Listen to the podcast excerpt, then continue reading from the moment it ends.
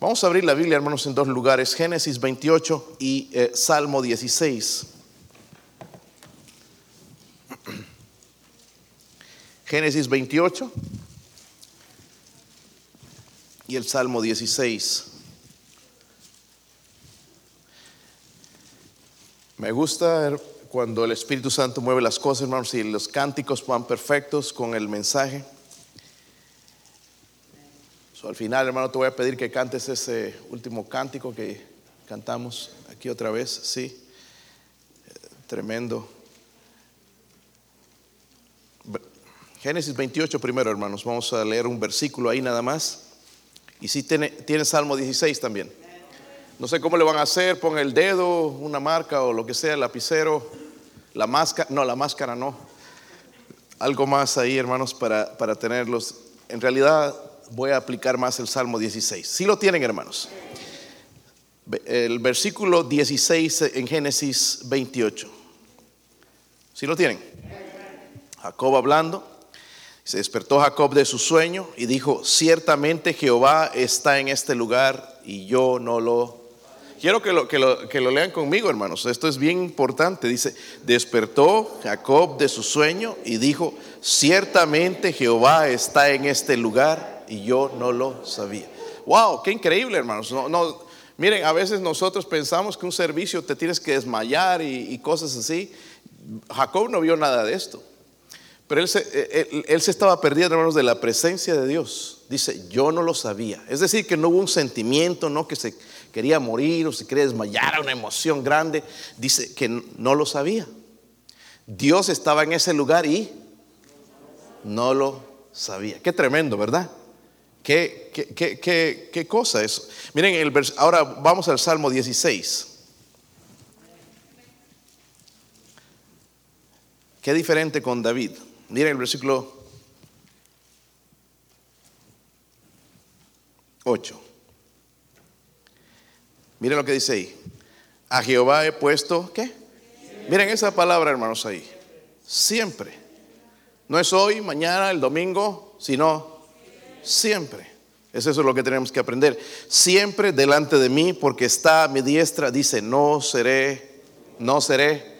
¿Cómo nos falta aplicar esto en nuestra vida? Padre, ayúdenos, por favor. Señor, necesitamos de su ayuda, Dios mío, en esta noche. Urgentemente, Señor, Padre.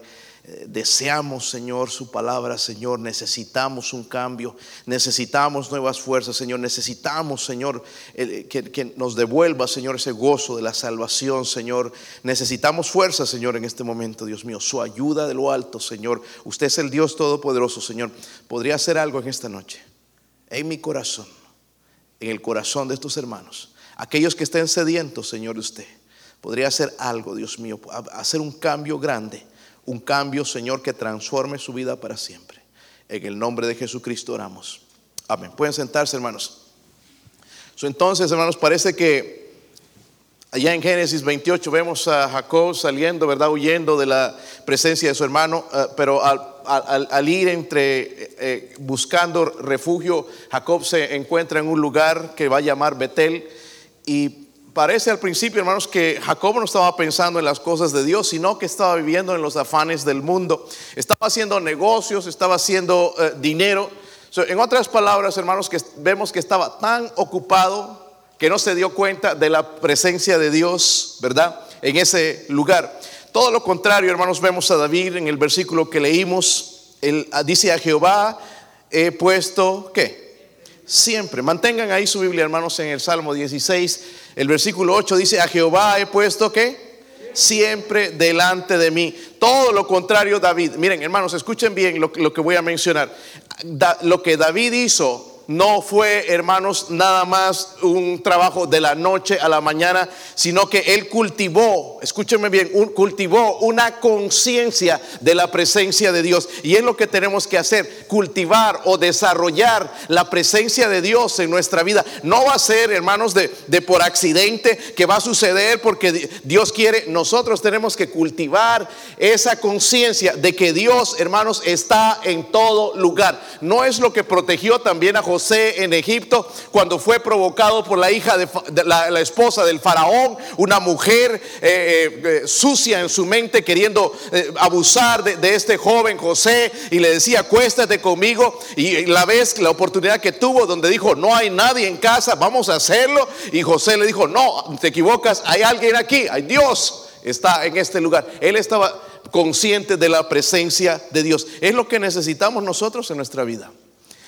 Cultivar, hermanos, escuchen bien, cultivar no es automáticamente, no es porque tú vienes a la iglesia, no es ni siquiera porque tú tienes devocionales todos los días, es cultivar algo, saber de que Dios está contigo, de que Dios está en todo lugar, donde tú vayas, donde tú te metas, lo que tú digas, Él lo escucha cultivar esa conciencia de la presencia de Dios. So hay una diferencia entre los dos.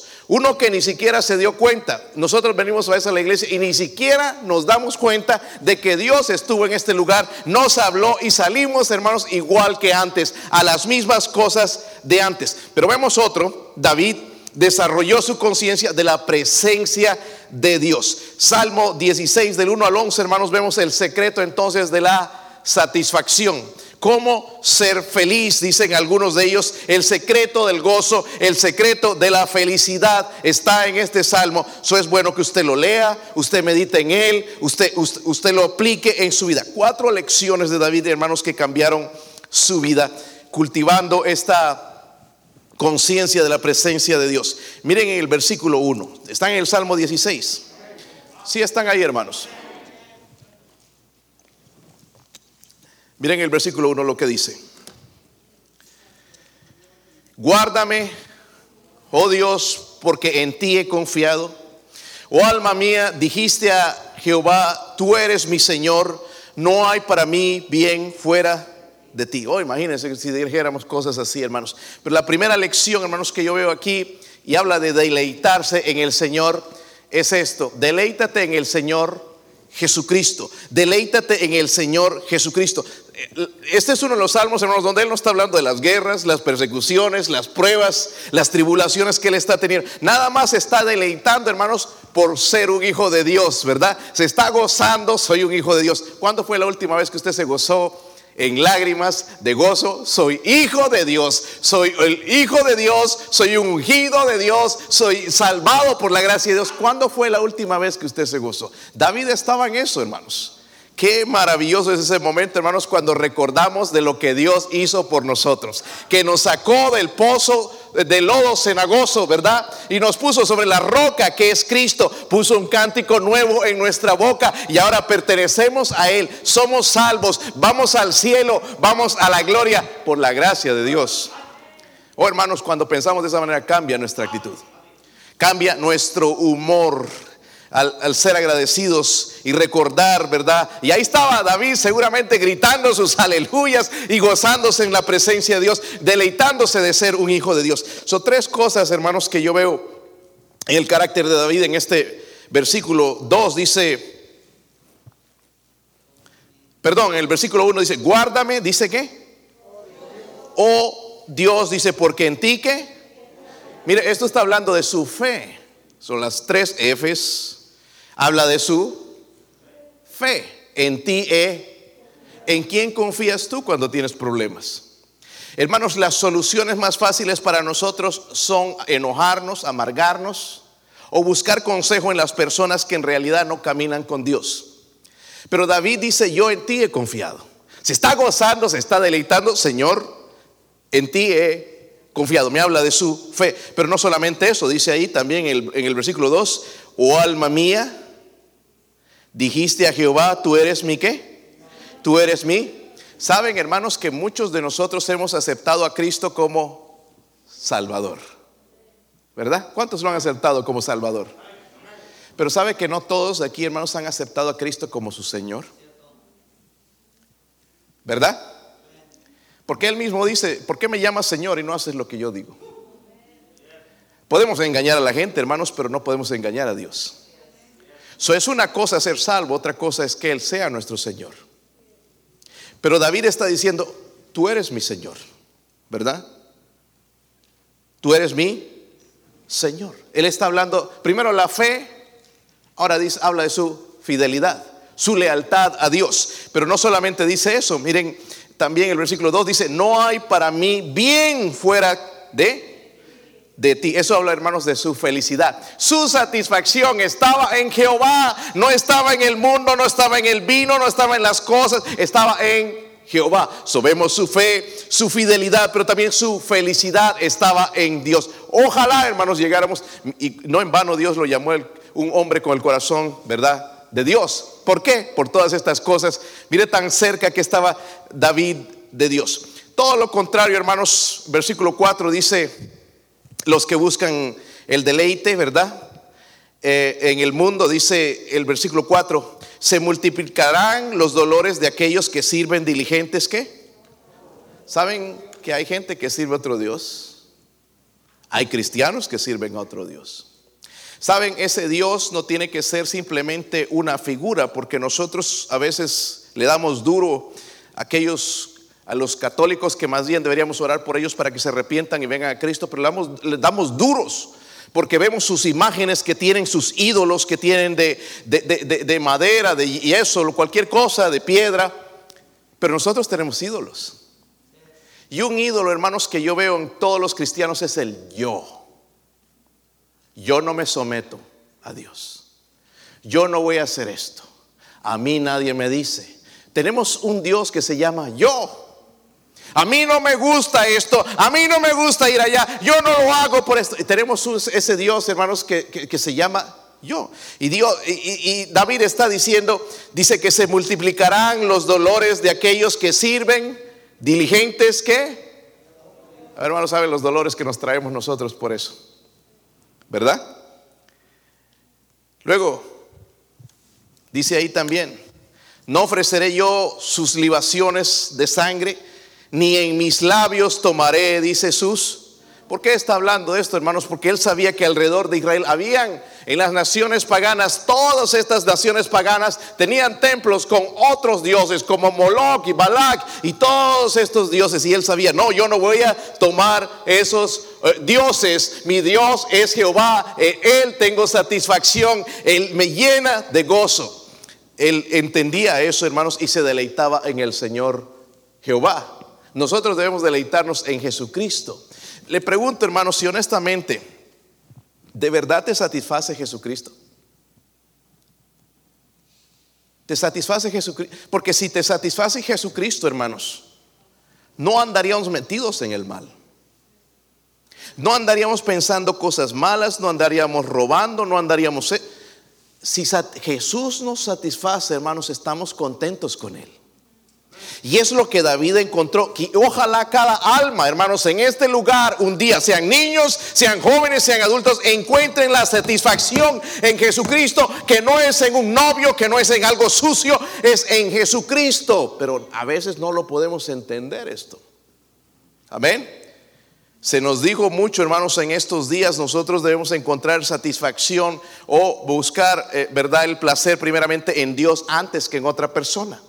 Y David lo encontró. Él decía, tú eres mi Señor, no hay para mí bien fuera de ti. No, ojalá que pensáramos así. No hay nada bueno, Señor, eh, fuera de ti, no hay nada bueno. Todo, Señor, todo eres tú. Encuentro mi refugio, mi, satisfacción en ti.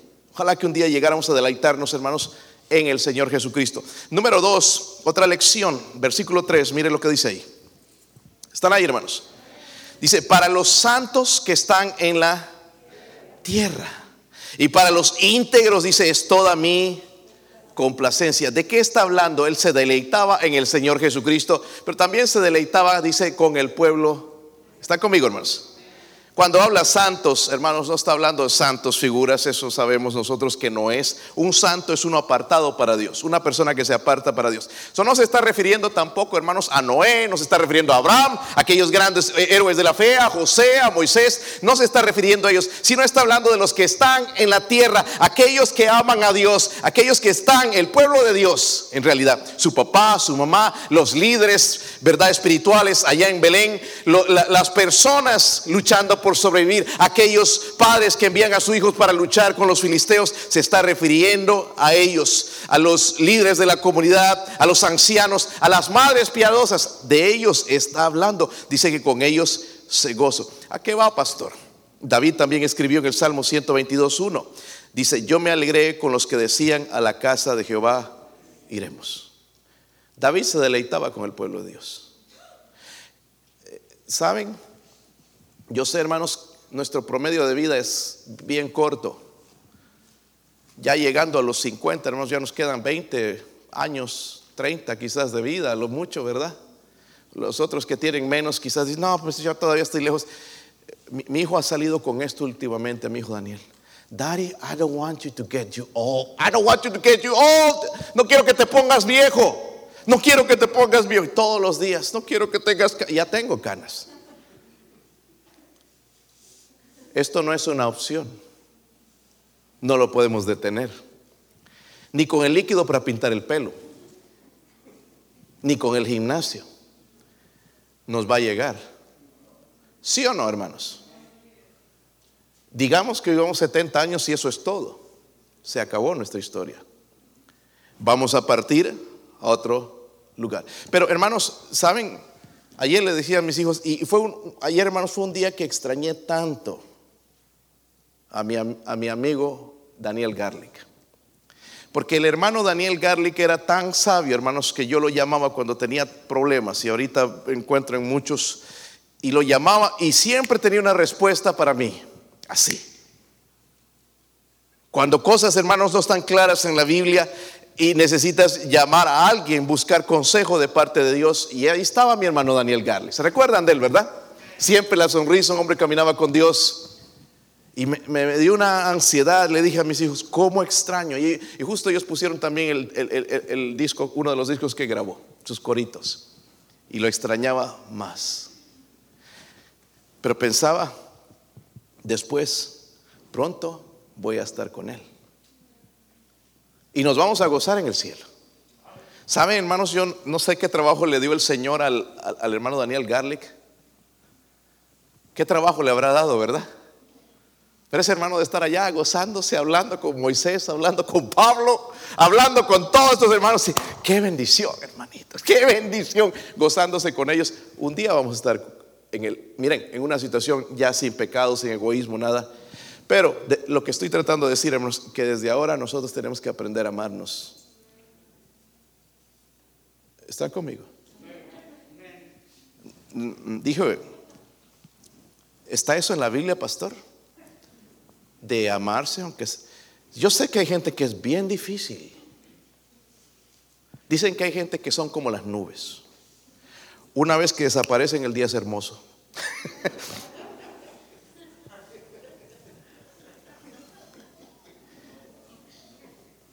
y no estoy diciendo hermanos, así que no se ofendan, porque quizás yo soy una nube también. Hermanos, hermanitas, especialmente ustedes, necesitamos aprender a amarnos. ¿Escucharon? Es que no me gusta como la Biblia no está diciendo que tú tienes que amar a una persona si te gusta o no te gusta esto. Una cosa sí es bien, dice, habla de los que son difíciles de soportar. La Biblia tiene razón en lo que dice. Hay gente que es bien difícil, hermanos. Pero eso no me quita a mí, hermanos, el deber de como cristiano de amar a la gente, deleitarme con el pueblo de Dios. ¿Cómo es posible que nosotros salimos, hermanos? Estamos aburridos en la iglesia, no decimos amén, no decimos, no cantamos, no hacemos nada, apagados, fríos y salimos, hermanos, a algo, a una fiesta, a una película y cómo nos gozamos, cómo nos animamos, pero no con el pueblo de Dios. Algo está mal en nuestra vida partido de básquetbol, ¡ah! partido de fútbol, ¡ah! se sacan los pelos y todo, pero en la iglesia todo aburridos. Y llega, hermanos, el tiempo dice, vámonos, no quiero juntarme con la chusma. Chusma, chusma. Mucho chavo o algo están mirando, creo. Hermanos, tenemos que aprender a amar. Yo doy gracias, estos hermanos, me, río de ellos, pero porque sueñan, creo, con la mesa. Eso, esa mesa fue una bendición comprarla, ¿verdad? Los veo ahí, hermanos, y están desesperados ahí. ¿Y qué compañerismo ha traído eso? Aunque hermanas se enojan ahí, pero dejen a su esposo jugar. Déjenlos jugar y, miren el compañerismo que están teniendo con ellos mismos, una bendición el ver eso ahí, hermanos. Amén. El otro día nos decía alguien de una iglesia grande, nos, le decía una amiga de mi esposa, le estaba diciendo, eh, nuestra iglesia termina el servicio y ya no ves a nadie. Hermanos, son mil a veces que llegan a la iglesia y suena, el pastor dice, amén, ya no hay nadie en la iglesia. Se van, no se conocen. Y dijo, nosotros llegamos a la iglesia y quisimos hacer algo, una comida o algo, un compañerismo para conocernos, porque no conocemos a nadie. Hicieron, hermanos, una comida. Y allá estaba el pastor. Tienes, tienen 20 minutos. Todo contadito. Entonces tenían que servir. Sirvieron, comieron, se fueron. De nada sirvió, nadie habló con nadie. Pero gloria a Dios por esta iglesia. Aquí más bien hay que decirles, hermanos, váyanse ya a las 10 de la noche, ¿verdad? En el verano. Ya 11 de la noche. siguen aquí.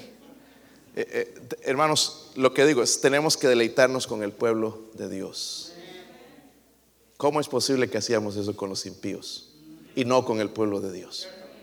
David, hermanos, por eso caminaba con Dios, porque él se deleitaba con el pueblo de Dios. No estoy hablando de los impíos, los paganos y vivían sus cosas, sino estoy hablando con el pueblo de Dios. Nosotros somos el pueblo de Dios, ¿verdad? Gracias a, Jesucristo. Otra lección, hermanos, miren el versículo 6. Versículo 5 primero. Deleítate con el pueblo de Dios. Número 5 dice ahí, Jehová es la porción de mi herencia y, de mi copa. tú, tú sustentas mi suerte. Las cuerdas me cayeron en los lugares deleitosos y es hermosa la heredad que me ha tocado. Deleítate también, hermanos, en la provisión de Dios. Deleítate en la provisión de Dios. Hermanos, ¿saben que David era el, en qué puesto estaba entre sus hermanos? ¿Se recuerdan? Era el del medio, el de abajo, el de arriba. ¿Dónde estaba? ¿Ah? El menor. ¿Saben entonces que seguramente la herencia no le tocó a él? ¿Sabían eso? Porque la herencia le tocaba al primogénito. Y ahí el segundo, y, pero ya a David ya no le quedó nada, seguramente. Subemos, David, hermanos, en su familia había muchos hijos, no recibió quizás una herencia, pero vemos aquí, hermanos, que se encontró gozo, encontró consuelo, satisfacción, porque él sabía que su porción, su herencia era Jehová, era Dios. Versículo 6 lo dice él claramente, y es hermosa, dice, la heredad que me ha. No solamente se goza de eso, sino dice que es hermosa. Aunque en un tiempo vivía en una cueva, hermanos, pero dice, es hermosa la heredad que tú me has. Saben, hermanos, también cuando Israel entró en la tierra prometida, le dio a cada tribu su herencia. ¿Sabían eso, verdad? Dios les dio su herencia. ¿Se recuerdan eso? Espero que lo leyeron la Biblia. No lo hizo un agente mobiliario, no lo hizo, ni, compraron la lotería, lo hizo Dios. ¿Quiere deleitarse en, en Dios? Recuerde su provisión. Hermanos, Dios nos provee de cosas todo el tiempo. Mire cómo estamos, hermanos. Nos ponemos en la escala, ¿cómo le llama la pesa? Así como que agarrándose, ¿verdad? De algo para que, para que no diga la verdad esa pesa. Mire cómo estamos, tremenda provisión, hermanos. ¿Sí o no? Abrimos el refrigerador y no sabemos ni a qué le vamos a entrar. Sándwich o esto, pizza, ¿qué, ¿qué, me hago? No sabemos ni a qué le vamos a entrar. Comida por todo lado. Somos gente bendecida. Hasta ahora aquí a nosotros, a ninguno, hermanos, nos han detectado cáncer. Puede ser que nos detectan, puede ser a mí, a cualquiera de ustedes, ¿verdad? ¿Verdad que sí? Dios nos provee, hermanos, tenemos vehículos, buenos vehículos veo allá afuera, hermanos, que otras personas quisieran tener. Dios nos provee todas esas cosas. Debemos deleitarnos, ¿verdad? También en la provisión de nuestro Dios. Es interesante, hermanos, en Primera de Timoteo. Quiero que vayan para allá. Primera de Timoteo 6, es algo que necesito recordar todo el tiempo a la iglesia.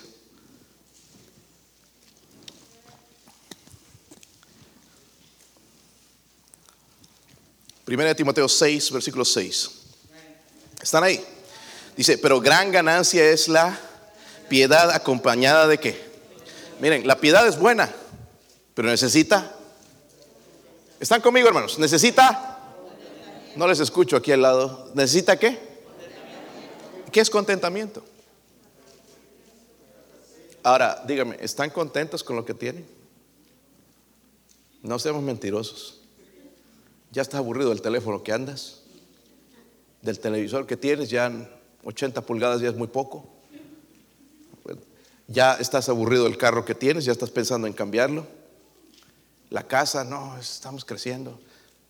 Nos aburrimos. Pero Dios dice, gran ganancia es la piedad acompañada de... Miren esto, hermanos, no sé si se recuerda a usted cuando nació, dice, porque nada hemos traído a este mundo y sin duda nada podremos. ¿Sabían eso? Me van a poner un traje, pero el traje se queda también. Si lo van a desenterrar después de 10 años, ahí va a seguir el esqueleto con el traje. No se lleva absolutamente nada. Miren esto, así que teniendo sustento y abrigo, estemos que, estemos que hermanos, contentos con esto porque los que quieren, ¿qué? Noten ahí, hermanos, hay algo bien interesante. No dice los ricos, dice los que quieren. ¿Y es a qué, a qué viene este país uno? A enriquecerse.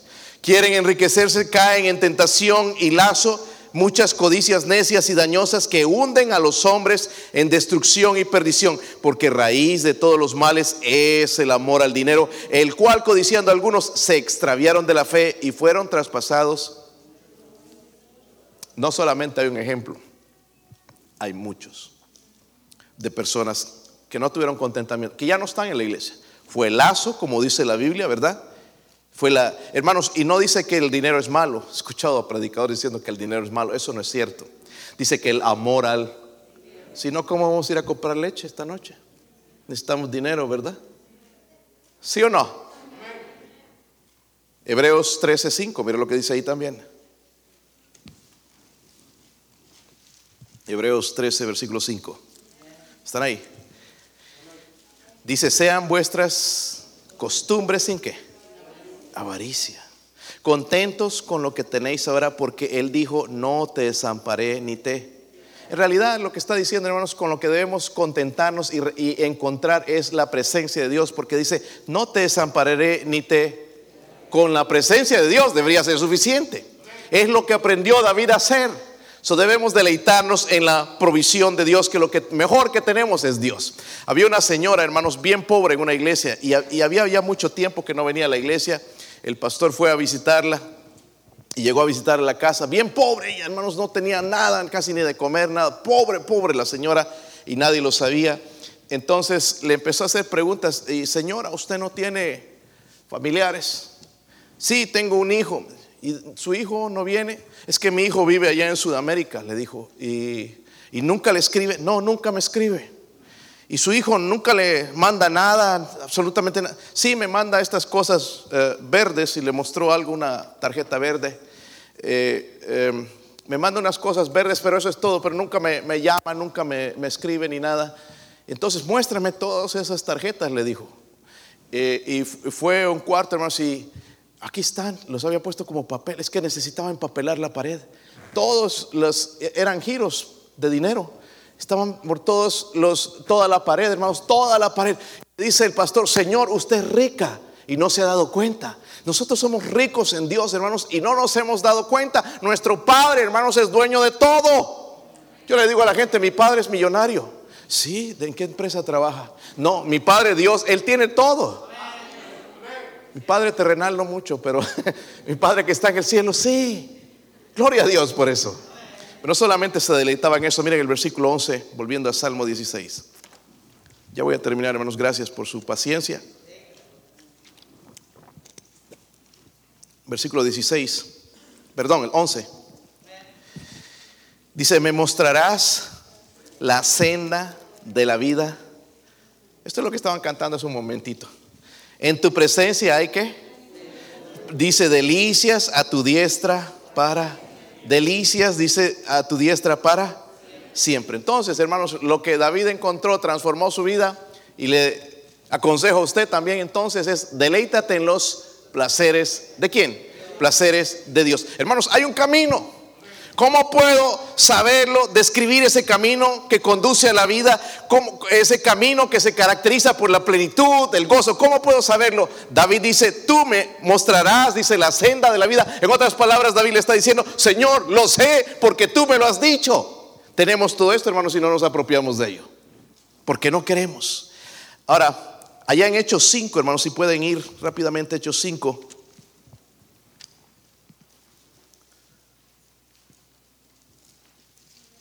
Yo creo, hermanos, cuando Cristo dijo que nos daba una vida en abundancia, Él, él de verdad quería decir que era una vida de abundancia. Y mire cómo la vivimos nosotros. Hechos 5, versículo 41. ¿Están ahí, hermanos?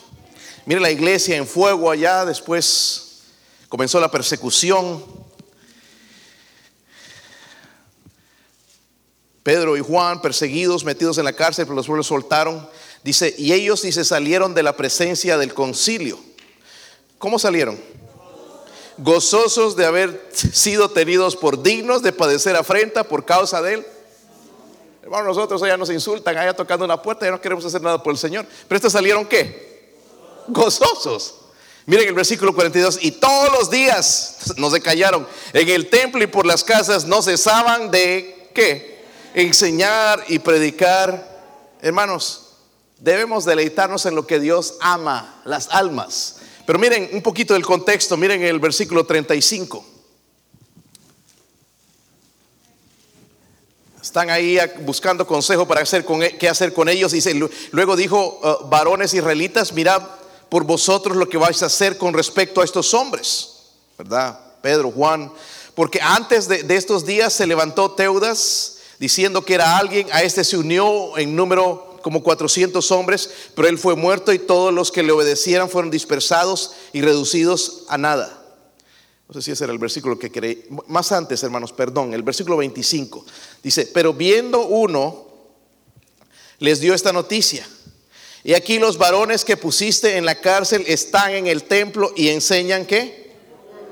Al pueblo. ¿Sabe que les habían dicho que se callen la boca? Si viniera el gobierno de Biden aquí y nos dice, cállese la boca o te mando a la cárcel, ¿qué harías? Si ahora mismo no podemos hablar de Cristo. No, hermanos, ¿qué vamos a hablar? Nada, es que me van a meter al bote. A ellos no les importó. Miren el versículo entonces 26. Estamos en 26, ¿verdad? Entonces el jefe de la guardia con los alguaciles y los trajo sin violencia porque temían ser apedreados por el pueblo. Cuando los trajeron les presentaron el concilio y el sumo sacerdote les preguntó, diciendo, nos mandamos estrictamente que no enseñaseis en ese nombre y ahora habéis llenado a Jerusalén de vuestra doctrina y queréis echar sobre vosotros la sangre de... Miren hermanos, qué importante. Esto lo está diciendo los inconversos. Están llenando Jerusalén con esa doctrina. Ojalá que llenáramos Lenor City con la doctrina de Cristo. Pero nos da miedo. ¿Me entienden por, dónde voy, verdad, hermanos? Sigamos leyendo, estoy en el versículo 29. Respondiendo Pedro y los apóstoles dijeron, y aquí está la clave, es necesario obedecer a Dios antes que... Eso arregla todo, ¿verdad? Hermanos, si sale esta ley que están sacando el gobierno de Biden de aprobar al homosexualismo, los transexuales, y que un, un hombre, una mujer se pueda vestir en el baño de una mujer, estamos perdidos. Ya es una Sodoma y Gomorra los Estados Unidos. Pero si esta ley sale, hermanos, va a venirse un juicio de Dios como jamás, nunca ha venido a este país. So, yo espero que usted tenga el coraje de decir, eso es pecado, eso no se debería hacer. Amén. No, pues ni modo, si me van a dar papeles y, y seguro de salud gratis, no importa lo que haga es necesario obedecer a Dios antes que a los hombres. A mí no me importa recibir un cochino papel de ese gobierno, hermanos, pero obedecer a Dios. Yo no estoy de acuerdo con lo que van a hacer, hermanos, con toda su política liberal, anticristiana, anti Dios. Lo próximo que van a hacer, hermanos, es perseguirnos. Y el pueblo de Dios tiene que hablar. No, pastor, me meten a la cárcel. Ahí vamos todos, hermanos, ahí nos gozamos quizás, ¿verdad? Cantando y alabando al Señor, por eso se convierten los carceleros y todo mundo. Por una parte doy gracias de que vivimos, hermanos, aquí en, en, en Lenore City, en Tennessee. Por gente que vive en California, New York, en, en Chicago, perseguidos, hermanos. Las iglesias están hasta aquí de deudas allá en California porque no las dejan reunirse y están, hermanos, casi con, eh, el gobierno encima de ellos tratando de, meterles multas y todo, destruir las iglesias. Gloria a Dios que vivimos en este lugar, pero nosotros podemos ser los próximos.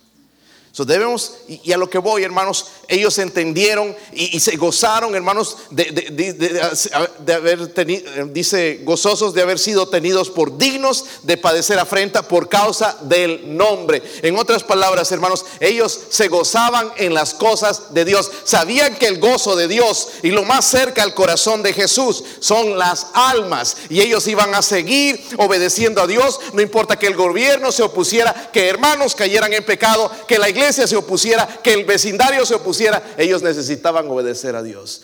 Y esto trae gozo en la vida de uno. Sí, hermano, perseguido por todo lado, pero trae el gozo de Dios. Em, y aún, hermanos, ellos en la persecución. So, la clave, hermanos, para deleitarse en las cosas de Dios es deleitarse en el Dios mismo. Cuatro cosas que David hizo y podía hablar de esa manera, hermanos, y reconocer a Dios todo tiempo, no como Jacob, hermanos, Dios está en este lugar y me lo perdí, ¿verdad? Él no, él estaba atento a la voz de Dios.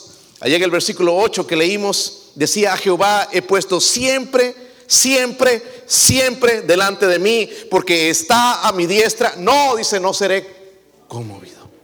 La Biblia dice, si Dios con nosotros o por nosotros, ¿quién? Contra nosotros. Qué tremenda bendición, ¿verdad? Quizás usted se ha preguntado entonces, o quizás te preguntes, ¿cómo es que una persona puede caminar con Dios? Aquí está la respuesta. A ver, ¿cómo caminar con Dios? Aquí está como la respuesta. Hermanos, de verdad, con todo, con todo cariño, respeto y amor les digo, dejemos ese cristianismo mediocre. Amén. Dios, Cristo dice que nos dio vida y nos dio una vida abundante. ¿Están conmigo, hermanos? Una vida.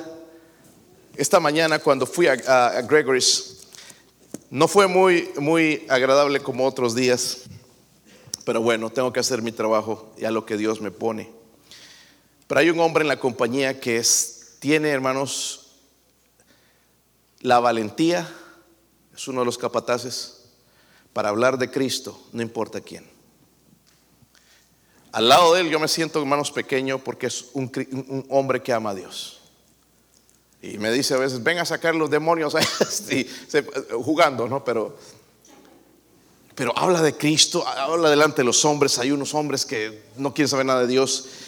Y siempre habla, hermanos, con mucha, mucha valentía y todo. Y, dije, este hombre tiene que estar en una buena iglesia. esta, esta vez tuvimos el tiempo, entonces la oportunidad de hablar y platicar más acerca de todo me, dio un buen mensaje también. Y le pregunté, ¿y a qué iglesia vas? Voy a la iglesia de Clarence Sexton. Oh, dije, con razón. Cristianos fuertes, hermanos, están en iglesias fuertes.